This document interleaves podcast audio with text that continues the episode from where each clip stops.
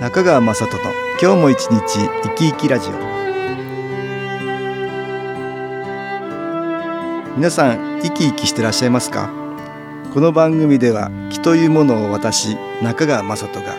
いろいろな角度からわかりやすくお話をしてまいります。どうぞごゆっくりお楽しみください。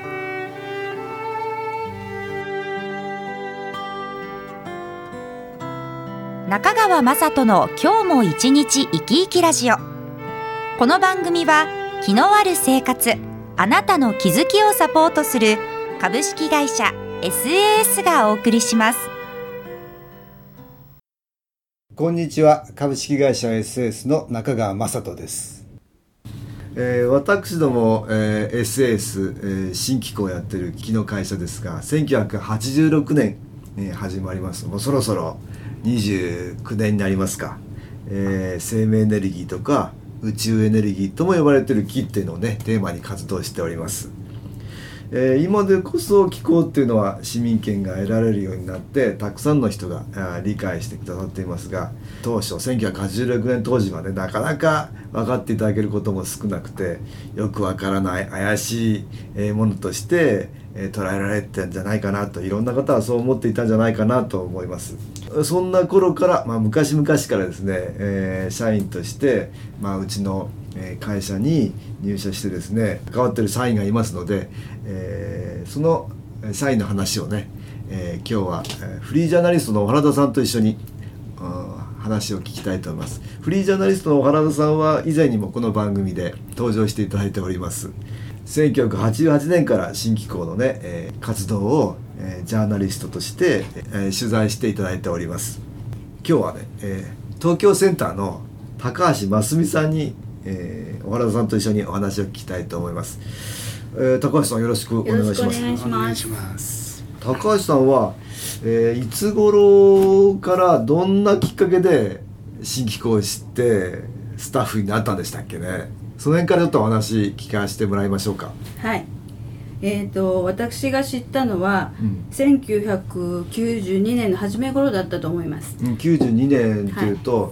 えー、1990年から新機構研修講座っていうのをやっていて先代がいろいろ活動をどんどんと、はい、広げてるって時ですね、えー、92年、はい、え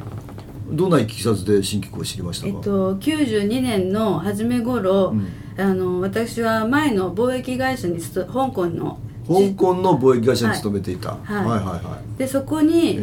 先代が時計を買いに来られたんですね、はああのもともとあの 先代は時計の技術者っていうことで時計にはすごくうるさい人で。好きでしたよね時計がね、えーえー、まあどこに出張しても時計を覗いてみるみたいなことがあったかもしれませんが。あそう、はい。それが出会いですか？はい、えー、で時計を買いに来た？買いに来られたんです。ああそうですか、えー、で小さいオフィスで、えー、で貿易会社のあの卸でしたので時計の卸の会社、はい小売店はしてませんでした。ああ、と、あ、小売、はい、こう、だから小売はしてないのに。はい。あ、先代が入ってきた。そうなんです。で時計を売ってほしいということで、えー、売ってほしいと、はい、ああ小売りはしてないところに、はい。はあはあ、それで追い返そうとしたんですね。追い返 ええええ小売りはしておりませんと、えー、そうしましたら、えー、あの私の上司だった人が、あの北海道の出身の方で、で日本人なので困っているから入れてあげなさいというので奥から出てこられたんです、ね、あだって上司の方は日本人で北海道出身だった、はい、そうだったああなるほど、はい、先代も北海道だから。そうなんか鉛で分かったみたいな。分かった。ああで、はい、白い髪で風貌がそうちょっと変わった人だから、はい、ああ入れてあげなさいって言われて、で奥の会議室に通しました。で時計を持って行ったんですね。ああ、時計を持っていった、はい、でいろいろ時計を見たんですか？時計見せました。そして、えー、時計を並べている時に机の上に時計を並べておりましたら、うん、先代が私の顔を見て、えー、ちょっとそこに座りなさいって言ったんですね、えー、えー、それで、何が始まるのかと思いまして、まあ、座りました、はい。はい、そしたら私は貴公子なので、気をやってあげるから、目を閉じて5分ぐらい、あのそこに座ってなさいって言っていただいたんですですよ、えー、時計は見ない。ここで音楽に気を入れた CD 音機を聞いていただきましょう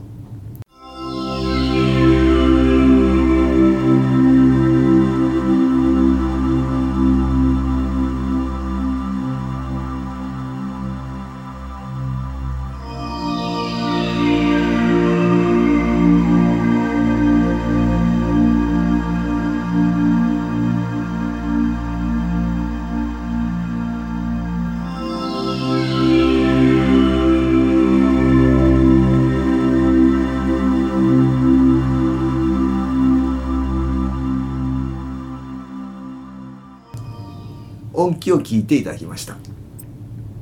今日はフリージャーナリストの原田さんと東京センターの高橋真澄さんに、えー、新機構の話をいろいろと聞いております。でその通りしたんですか？そうなんですけど、えー、あの高級時計でしたので 気が気ではなかったので、えー、ちゃんと目は閉じませんで、えー、半分ぐらい開けたままで 気を受けてたんですね。ああ、はいはいはい。えー、で気を受けて、うん、まあ半分ぐらいあの意識が時計の方に向いてたせいか、あんまり気を受けた何か変化があったということは全く分からなかったんですね。ああそうですか。はいだ先代は何か感じてしてあげたいって思ったんですよねきっとね。そうでしょうね、うん、まあいろんな方に先代はしてあげたいっていう人でしたよねあちこちでねなんかふっと気になる人がいると、こうね気を送ってあげたりしてましたよね、ああ、そういうのもあったからかな、多分きっといろんなものが重たいものを感じたんだと思うんですね。当時はなんか調子悪いこととかあったんですか？はいそうなんです。当時は、あの髪の毛を引っ張ってしまうっていうあのもう癖みたいなもので、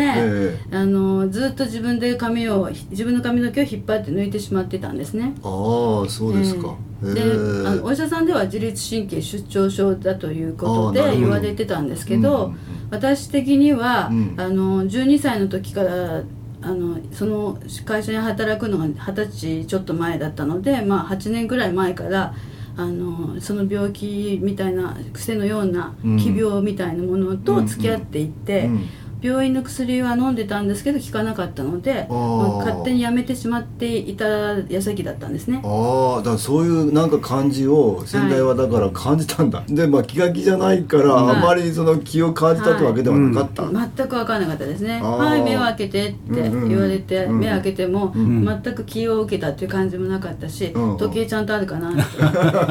え。ー、時計はあったから安心した。みたいな感じですかああ、それで、はい、先代はどうしたんでしょうねそれで時計を購入されて、うん、それであの、まあ、何も説明もなく、うん、あどうだったっていう話だけで、うん、あんまり感じませんって言いまして、でじゃああの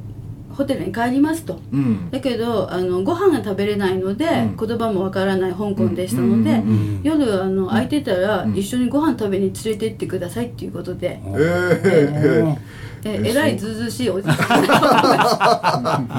たご飯食べに行ったんです食べに行ったんです、えー、あの気の毒だと思ったし、えー、こう、ね、ご言葉もできないので。で連れて中華料理屋さんに行きまして、でなんかあの人がいいっていうのは分かったんですよね、騙すとかそういう、あの悪い人じゃないなと思ったので、すっかり身の上話をすることになったんですね。お話しすることもなかったので。12歳の時の病気になったいきさつをずっと話したんですね。で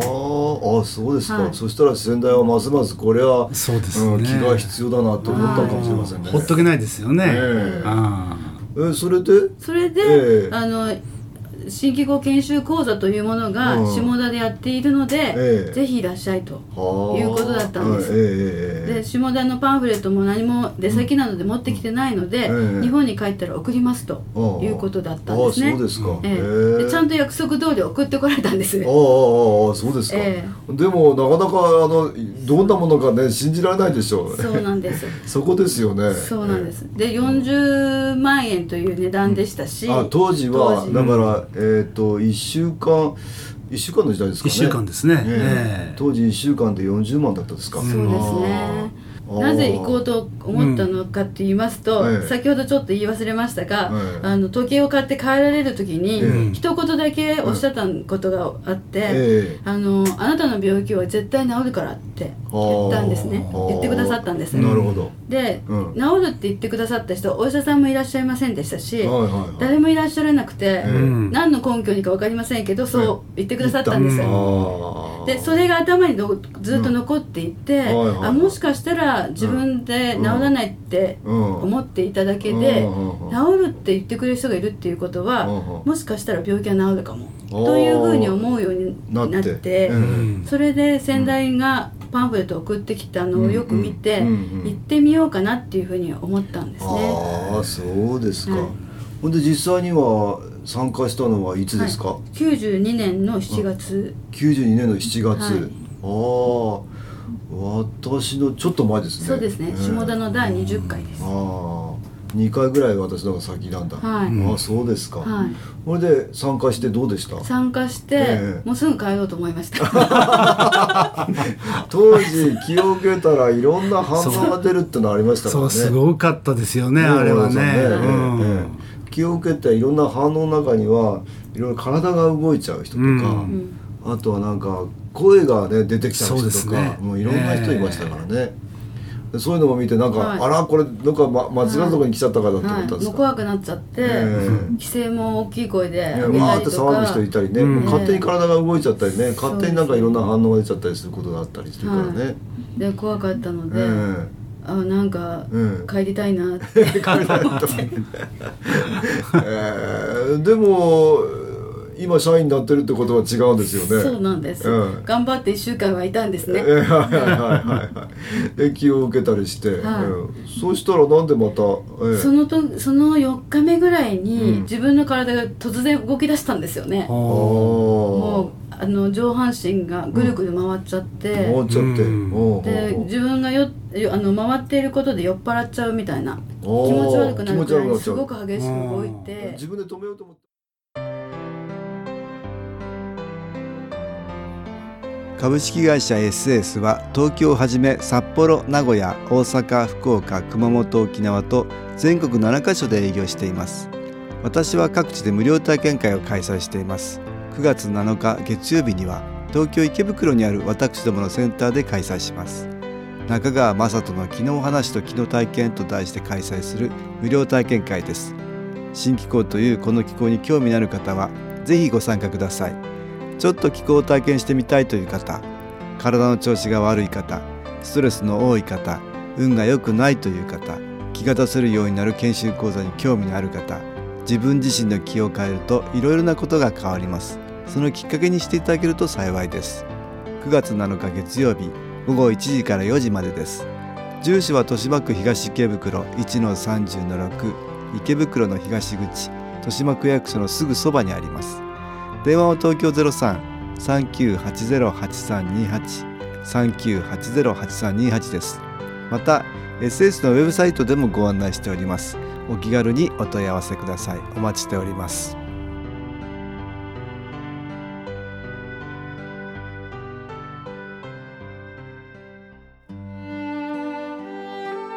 いかがでしたでしょうか？この番組はポッドキャスティングでパソコンからいつでも聞くことができます。SAS のウェブサイト www. 新機構 .com 新機構は SHINKIKO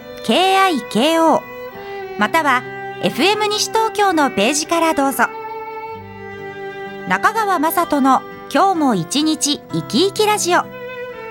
この番組は気のある生活あなたの気づきをサポートする株式会社 SAS がお送りしました。